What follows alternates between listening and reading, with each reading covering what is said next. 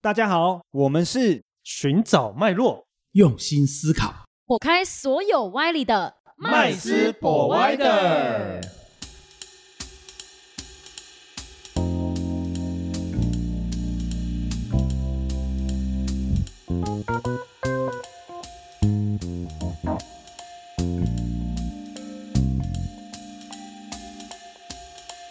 Hello，大家好，欢迎回到麦斯博歪的，我是麦斯。我是 Vanessa，我是 Josh。今天我们要来聊一个，我觉得应该是这几年蛮常听到的一个很词，嗯夯，很夯。，叫炒币。嗯，那炒币在以前应该是大部分人都是可能是就是就是买现货，就是买实体的币，这里的币是加密货币的对，币，加密对吧？货币，加密货币，嗯没错，没错，没错，就是我可能去买呃比特币啊，以太币，比特币啊。但随着我觉得是这个产业的蓬勃发展，嗯开始有出现合约交易，哦，所以近期其实有蛮多人，甚至有蛮多传说都是靠着合约交易。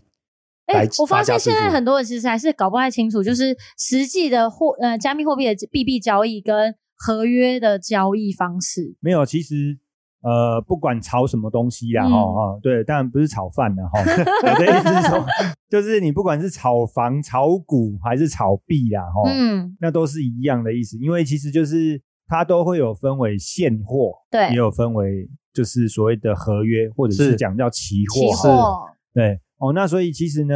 差别在哪里哦？差别就在于杠杆的问题。没错，哦，所以嗯之所以能够造就这种一夜致富神哦话，神话啊，那都是因为有杠杆的原因啊。因没为如错果你单纯只是靠这个所谓的现货交易，你要赚到哦一夜致富是很难的。即嗯即便像加密货币这种产品的幅特度性很幅大的就是振幅呃就是对波幅这么大，你也没有办法一夜致富，没错所以都必须要加上杠杆。没错。嗯对啊，所以，所以在这样的环境之下，其实很多的年轻人就开始慢慢的投入到这个行嗯没业。错，。我听到最夸张的，应该台湾这个人算蛮有名的他说他五千块台币 嗯，炒到五亿台币，哇还蛮有名的，在那在他有没有兴趣开个 开个课？在币圈是蛮有名的一个嗯人。对，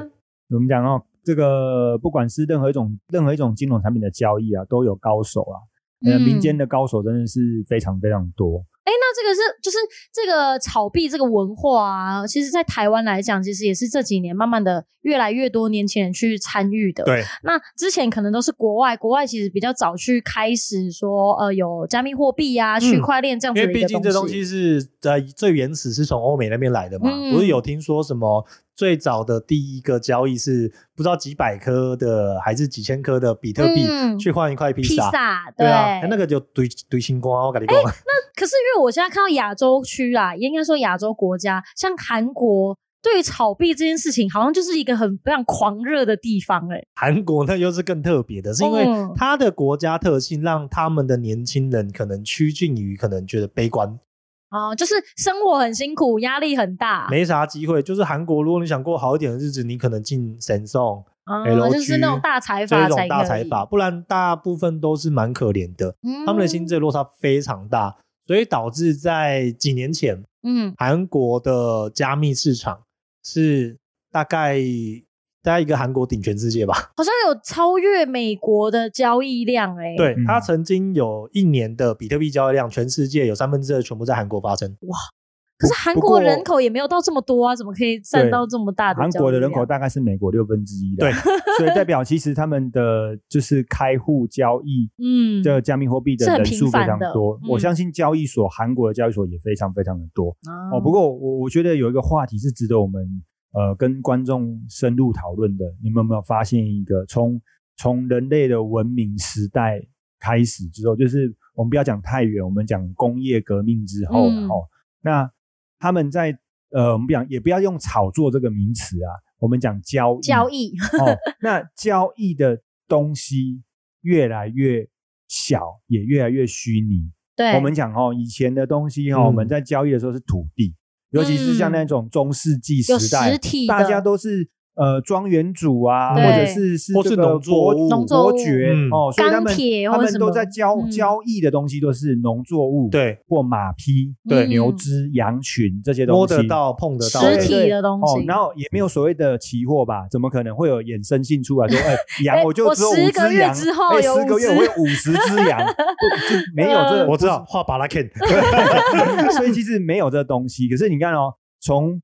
短短的一百年不到的时间，我们讲就是嗯从二次世界大战之后到到现现在不到呃，真的是说实在不到五十年，应该是五十多年。是不到那，你看这五十年的变化，出现多少的衍生性金融产品？对，我发现这衍生性金融商品是不是在经济越呃越不好的情况之下，其实它的发展会是更越好， ，Vanessa，你刚好讲到了一个重点，但不过呢，刚好相反反，。没错哦对为什么？因为人的欲望无限，无限，嗯，所以以呢，在欲望之上，他就会想出更多的方没式错去想要满足这个欲望。哦所以当一般的产品没办法满足的时候，那当然就是经济越好嘛，嗯，这些都饱和已了，经它发它就会展到这个程度开始在了想，哎，还有还可以什怎么做？哦，对，所以刚刚 Josh 跟 Vanessa 你们讲的都都都有一个很重要的关键呢、就是说，你看哦，我们早期，比如说我们不要讲别的国家，我们就讲我们台湾就好了。嗯我爸爸妈妈那个年代的时候，我们他他们那个时候就是以房地产为主，对，然后土股地市呀呢、也刚刚开始准备起飞哦，尤其我们小时候，民、嗯民国大概就七是十几建设年、八刚十开几年始的时候没错，刚建设，所以股票数量也不多，但是股、嗯股市也正在起正在飞起飞而已。对，所以呢，从炒房、炒房地产开始，变炒后来股炒股，没错，对吧？那、嗯可是这两个东西的。呃，我们讲说表象价值都已经膨胀到太多太多了，饱和，对，所以当它的嗯价值、呃价格跟价值不成正比之外呢，那而且它的价格已经炒到一个一般人都没有办法进入的门槛，所以他们嗯创造新的东西出来。没错，对其实这个跟供给跟需求其实也是会有对关对系，对不所以它自然而然就开始创造新的东西出来，又加上刚刚就是呃，我们一开始前头前头都有提到的，其实现在的这个环境啊，贫富差距是非常非太大了常大的拉大，对所以是其实呢，越来越多的人是根本就连门槛都摸不到，没我们讲错就是交易的门槛、投资没门槛错都摸不到，所以他就只能够。再去找更更小小的东西对，更能够进入的门槛的东西去做投资，而加密货币的所谓的炒币文化，就是因为在这样的环境氛围跟文化底下，它诞生了。嗯所以你看到、这，尤其是这大概一七一六，不要讲一，不要太，应该不会太远，一七年之后，，对，基本上炒币的人年龄层越来越越来低低，越来越低，嗯对，那越来越多人觉得说，因为这些年龄层低的人越来越觉得说，我的人生其实是没有希望的。没 错，为什么？因为我看我父母那一辈，他们做的什么随便都赚钱，对，可是重点是、嗯他们现在如果我们也跟他们做一样的事情，不会就赚赚钱不到钱。嗯对，所以呢，他们没有什么希望。嗯，那所以也因为这样，所以他们就可以把希望寄托在寄托其他在的地方未来、未来性的东西。可是哦未来嗯去赌一个未对来那不这确个定，未来会不会确定？没人知道。就像很多人嗯在网络上面都看到很多的这个讯息，就会说加密货币的未来是的是非常好是的哦是的这个对对这对项技术。它是未来的革新技术，没错哦当然，我们相信是因为所有东西都是需都要是被突新的破的，对都是新的。但是这个过程中必须被牺牲掉很多东西，也会产生非常多的泡沫。哦，那人嗯类历史上也经历过非常多这样子类似的历史循环，然后所而以且其其实实很前可面怕的，而且也会发生，就是在呃这个过程当中，因为每一个东不管产品也好，或是一个阶段，都是有一个历程的嘛，所以它这过程当中，可能大家会经历过可能一些资讯不对称啊，然后一些不知道是什么东西，就很容易有诈骗的发生。对这个部分会嗯在随着这个产业、产业链啊越来越成熟的情况下，嗯、那它这个出现诈骗的这个情况哦，当然就也会越相来对的低越来越低因为。它会相对越来越透明嘛，嗯这个嗯对产业，因为懂得人开始越来越多了。嗯对啊，，韩以韩国一样，以韩国来讲，它的年龄层就大概是在嗯二十岁到三十九岁的人嗯，哦，就是都在炒币，都是我们这个年代呢，对 对，就就是是就差不多在我们这个年哎纪，大的，概他每韩国有五个人，大概就一个在炒币了。哦，嗯，然后有统计有报道问卷问过这个年龄层的人，嗯，他们说为什么要炒币是有三十三趴的认为投报率高，哦，确实，然后有十五趴，这就刚刚那个麦斯讲的，他们认为这个是唯一跨过那个所谓的阶阶级级的嗯唯一的机会了。对，就是想要翻身嘛，嗯对啊，而且他们其实像 Luna B 也是韩国人没错去去串起的嘛，所以在这个部分我就觉得说，哇，那是跟其实跟他的民族性其实是不是也有关系？有韩国一定有有，很因为因为它本来就是韩国人创造出来的币，嗯对，就因为韩国人的力挺，韩国很多人把身家都丢上去，对啊，让它成为全世界第五大的虚拟货币。嗯嗯嗯哦我我觉得韩国之所以可以成为全世界目前呃当初啦哈、这样交易量就是我们讲加密货币的交易量这么庞大的国家，其实有一个很重要的历史背景啊，嗯就是它在这个一九九七年的时候，这个东南亚的金融风暴啊，对这一波它是国家被卖掉了有被受到很重的伤害。嗯是哦，因为整个国家被其实间接的被卖给先进国家嘛，对对吗？嗯，那弱所以肉强食，对，那在这种嗯情况下呢，先进国家资本主义的情况下，它只会去扶扶强除弱，对对，所以就会变得过分的集中它在的某些某些资源就对那在一产些，业，他就只会要对他要的嗯，好的，留下来，他烂的他都不对，不要所以呢，啊哦在一九九七年之前，其实韩国的经济发展跟台湾台湾的很像，嗯嗯就是中小企业非常多，对哦，所谓的大财大财团也好，或是这种连垄断性的这种这种企业体，其实是比较少的。对，哦，那我们当然讲好听一点，九七年之后，现在扶持了很多这个 Samsung、LG 这种，哇，他大们型韩国的他们觉得呃心里面很有荣耀、象征象征性性、荣耀、对荣誉感的这种企业。可是说实在话，这个是历史背景所造成的，就是说嗯国外的资本不断的让这些公司膨胀，越来越大越来越来越越大，大越来越大，嗯所以才造就这些这个这个公司大到这种程度，然后也逼的很多的韩国民众年轻人，对年轻人，嗯我想他要们过没什么好一点的选择生活，我对只能挤破进去进那个顶很尖大学，顶尖大学然然后后才有大机会企业进到这些对所谓的大企业，所对以啊导致他们其他人根本没机会了。对啊嗯然后，所以说到韩国是这个样子，其实我们我们套可以来看看我们的台湾。台湾自其己，实我们真的很很很审慎的应该来讨论这个问题哈、哦。虽然呢，炒币带带给很多人希望，就跟买乐透一样嘛。嗯，哦，那但是我们大家都知道，其实传说永远就是那几没位错，哦 而且，或者是死或者是死掉的都不会跟你说对他曾或经者做是过，呃，轮着的那不是轮着那几位，就是永远都是少数人，对也不是那几位哦，永远都是少数人。所以其实也是因为这些少数人带来多数人的希望。嗯，那但是其实这种情况在台湾其实也是的哦。那我们可能炒币的文化并没有像韩国这么严重。那当然有可能也是因为基于我们自己台湾目前的这个经金济环融境的方式啊，还有金融的这对个条件嗯哦，所以呢导致我们并没有这么投机，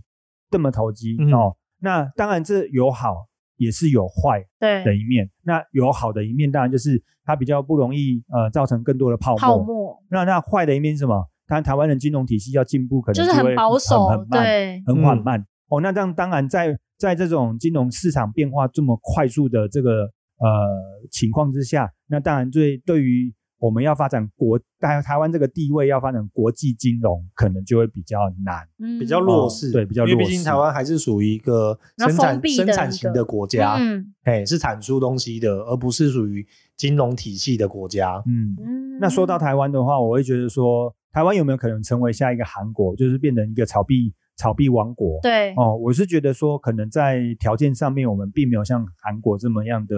呃这么样的极端呐、也就是说，他嗯们的嗯年轻人没有那么这么压力这么觉得大，没没有机这会么 啊，这么没有这呃么悲因观，为看对自杀率其实就知道了啦哦。台湾对其实还是相对跟这两个呃跟韩国甚至日本来比，都相对是比较低的因为啦。近两年，其实，在韩国，大家搜寻那种自杀圣地啊，然后什么都是很夯的一个关键词。对嗯，那我们应该更加关注的就是台湾的目前的一些数据，好、包含的这些、呃失业率，嗯失业尤率其是年轻人口所占的失业率比例。哦，那还有再就是我们的 GDP 是否成长，嗯然后还有呃另外一个就是我们的通通膨。膨，对，那通膨是否跟其他先进国家比较起来，我们是属于比较缓一点呃的缓一点的。嗯，那这个部分当然就是值得我们去关注的几个很重要的数据，因为这些数据会导致我们可以看到，呃，看到一个结果，就是我们的下一代或者是我们这一辈的投机的氛围跟状况。哦，那你说投机不好，不是？是投机可以带带少量的投机可以带动社会的进步，对但是大量的投机会带带多动泡的沫 是社会的这个结构上的摧残。对，对，那反而会让这个国家的经济体系越来越不好。对，所以这个部分真的是就有我点们要像是关那注种的盖房子，下面原本我们都是用钢筋水泥，然后用红砖，然后每一个一个这样盖上去，但现在却不是，对现在全部都偷用工减料去对的，对对对对对对，就很容易垮。没错哦。那所以呢，我是觉得在投资理财上面呢，我觉得少量的资金去做配置来做投机的行为，我觉得是很很适合的，因为像炒币就是属于比较高风险对性对的对行对，为，没有错。所以我觉得这个使用率跟那个效率真的要分配一下，不是嗯说大家都压身家这样。不是说炒币不好，而是压身加炒嗯对币对这件事对情。 对对对对对对，对，哎，压身加加炒币就不 行嗯啊、哦那因为这个很危险很大，因为嗯在心理素质上面我们是没办法承受的，嗯对大部分的一般人真的都不行，对啊，所以不建议这样做。因为虽然有很多炒币传说、炒币的一些很神凶人 对，但是相对的，我觉得那个时机点是他们刚好踩在一个牛市，哦，起飞就是对风口浪因为尖其上。实呃，这一些所谓的神人，其实他们有有有有出来讲过话，嗯，说其实他们一开始他们真的认为他们是运气好，哦，其实他们就说只是刚好踩在一个对的对的时时机点间，点，那嗯刚好就赚到一波钱，然后他现在就是有很多的钱可以来踹哪一个是哪一个是时间点？ ，yes，哪一个时间点是哪一对个他是最有对，的啊哪一个是对的是时的啊间点？是的，对，的或者是哪一个方式对他保住这份资产是没有帮助错的。是没错没错。所以像那一些已经赚到这么多钱的人，他就不会真的再拿五一下去玩对，嗯，哦。这对这是很重要一个点，因为我觉得有太多人都是看到哦，原来五千可以赚五亿，所以我每次都要五千、五千、五亿、五亿，但就是十倍。但实际上，嗯，要去考虑的是很多的时空背景，那他是当初会怎么选择？也许是嗯误打误撞。那现在的这个时空背景，能不能再让他误打误撞一次？嗯，对啊。再来就是刚刚 Josh 有讲到一个很重要的，就是我有了第一桶金之后，他的投资理财方式绝对不会像当初在在拥有在创造第一桶金的时候那么样的冒险。嗯，对，没错，没错，就是很多人讲的，我钱小或是钱少，可以拿小部分的资金来来去去做做激进的行对为。对，但是你看哦，像我刚刚讲那个五千块赚到五亿，五千块其实对一般人来讲其实不是太大的钱，可是对很多人会愿意拿他身价可能五十万台币，嗯就就想要说， all 哎、 in 那我这样是不是可以赚个五百亿？ double 十倍、百倍对这样。所以这个才是问题所在。已经、嗯应该说，这样的神话已经让这一个所谓炒币这件事情有点污名 化，嗯价值也偏差的啦，是是就，觉得好像每个人都可以成为那个神人。嗯对，就是怀有梦想，所以嗯就会就会像真的像韩国一样，有这么多人一直投入炒币，但是嗯只要卢娜币一崩，自哇杀率就自也杀率就自杀率也跟着提高了。嗯对。讲到梦想哦没哈，我觉得人类是需要怀抱梦想，没错。可是我们的怀抱梦想应该是建立在就是对整个社会、对这个文明进步是有帮助的。而且假是自设己如果能力所及嗯。假可设以如果只是单纯建立在一个投机的投机的行为上面，那最终人类还是会死那其实感觉就像买乐透，我就是对买一个梦想，对然后希望它能够发 芽，发对，然后就希望可以哇，一飞可冲以长成天大树。 对对，所以梦想还是必须靠努力去实践的、嗯，哦，对，那如果我们都是要抱着那种心态，就是我要一夜致富，基本上是不可能的。其实就是还是要做功课啦。你要真的很了解你今天投资的项目是什么，产品是什么，嗯那它会有怎么样的特性，所以才会有资产配置这事。可能很多比较有资产的人，可能就会相对的，可能就思是考比较放在多放在土地啊、嗯股票啊之类的，他就就不也会是选择炒币对，放在币上面。那可能他会选择一小部分，但嗯这就是规划。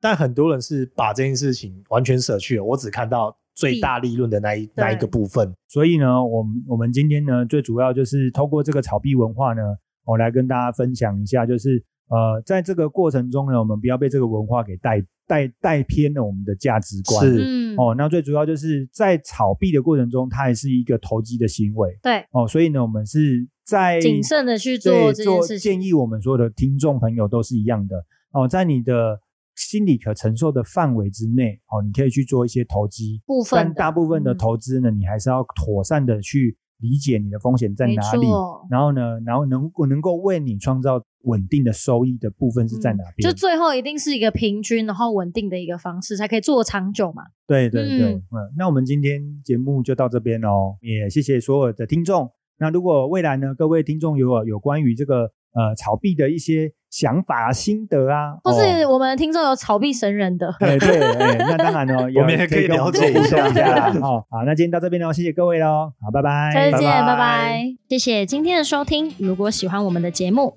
欢迎在 Apple Podcast 订阅留下五星好评，FB 粉砖追踪按赞，不吝啬将频道分享给身边的好朋友们哦。有想问的问题或想听的主题，也欢迎留言私讯告诉我们，在节目上让专家说给你听。麦斯 Provider，下次见喽，